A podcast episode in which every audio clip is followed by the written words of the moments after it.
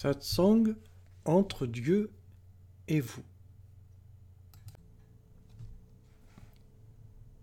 Je dis à l'intention de ceux qui consacrent leur vie à l'amour de Dieu que chaque jour, le désir d'être sous son regard devrait motiver vos actes. Il n'est pas obligatoire de chercher à être bon, gentil, calme, détaché, souriant, ni sensible à la peine des autres. Il suffit de vouloir rester sous le regard de Dieu. Tout le reste vient en plus. Le but de la spiritualité n'est pas d'être un scout. J'adore les scouts. Quand j'étais enfant, j'ai vécu dix ans dans une pension dont le système éducatif était calqué sur leurs valeurs. Mais ce n'est pas la question. Il ne s'agit pas de correspondre à des valeurs chrétiennes, même si ces valeurs en valent bien d'autres. Si la fréquentation de la paix intérieure vous pousse à la gentillesse, alors il serait bête de vous retenir ce monde a bien besoin de solidarité, de compréhension et de droiture. Mais il n'est pas nécessaire d'être gentil ni dédié aux autres pour accomplir la raison de notre venue sur terre. Votre relation à Dieu ne regarde que vous. Un jour, quelqu'un m'a dit qu'il désirait arriver au sommet de la conscience spirituelle afin d'aider les gens à y parvenir aussi. Mais la relation à Dieu n'est pas une montagne, elle n'a pas de sommet. Méfiez-vous aussi de l'ego spirituel qui, sous prétexte d'aider les autres, vous pousse à la culture de la vanité. Ces désirs d'être bon, gentil, spirituel, au sommet de la spiritualité, parfait, sont des petites particules de cristallisation de la vanité. Vous connaissez cette histoire du loup qui s'habille en mouton pour se fondre dans le troupeau, entrer dans la bergerie et y dévorer tout à loisir ses proies. Je vous assure c'est très exactement ce que fait la vanité. Elle se déguise en dévot, en amoureux de Dieu, en généreux, en saint, afin de mieux vous tromper.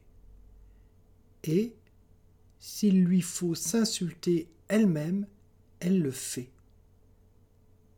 Alors, ne vous laissez pas abuser. J'ai soif de m'abandonner pleinement dans le Saint-Nom ou Esprit Saint, parce que j'y suis pleinement heureux, rien de plus, rien de moins. Tout le reste est de la mousse, l'écume des jours. Il ne s'agit même pas de vouloir se fondre en Dieu, mais déjà simplement de ne pas être inconscient de sa grâce à chaque fois que j'écoute le Saint Nom, que je pose mon attention sur lui, je retrouve ma vraie place et j'y suis bien. Alors le bruit du mental, je ne l'entends plus parce que je ne l'écoute plus. Le triple vitrage d'une fenêtre ne fait pas cesser les bruits de la rue mais il fait qu'on ne les entend plus.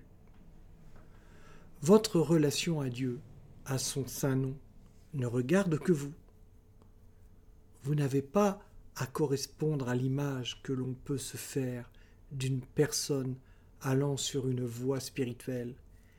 Il n'y a pas d'image, d'archétype d'amoureux de Dieu qui vaille, que l'on travaille à y ressembler. Au monastère où je vivais en Inde, nous méditions souvent dans la même salle dédiée. même si rien ni personne ne nous y obligeait. La nuit, cette salle était pleine de méditants, sous leur voile de méditation, et dessous certains draps s'échappaient des ronflements. Ses disciples restaient longtemps à dormir ainsi.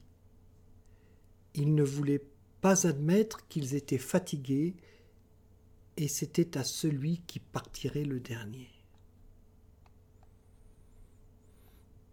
Dans votre relation à Dieu, à son saint nom, vous n'amenez personne. Il n'y a que lui et vous. Vous pouvez partager votre joie, mais pas y inviter autrui. C'est à chacun de s'occuper de sa relation à Dieu. Il n'y a pas de diplôme à passer, d'examen.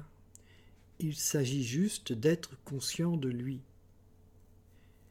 Il est possible de faire que votre conscience devienne plus consciente encore, mais comment le montrer? Et pourquoi devriez-vous le montrer? Vous ne maîtrisez rien, et je vous le dis, méfiez-vous de la vanité déguisée en dévot, méfiez-vous de l'ego spirituel, même s'il vous dit Je ne suis pas l'ego spirituel. C'est la grâce qui maîtrise tout, et vous n'avez qu'à pratiquer et à vous donner sincèrement.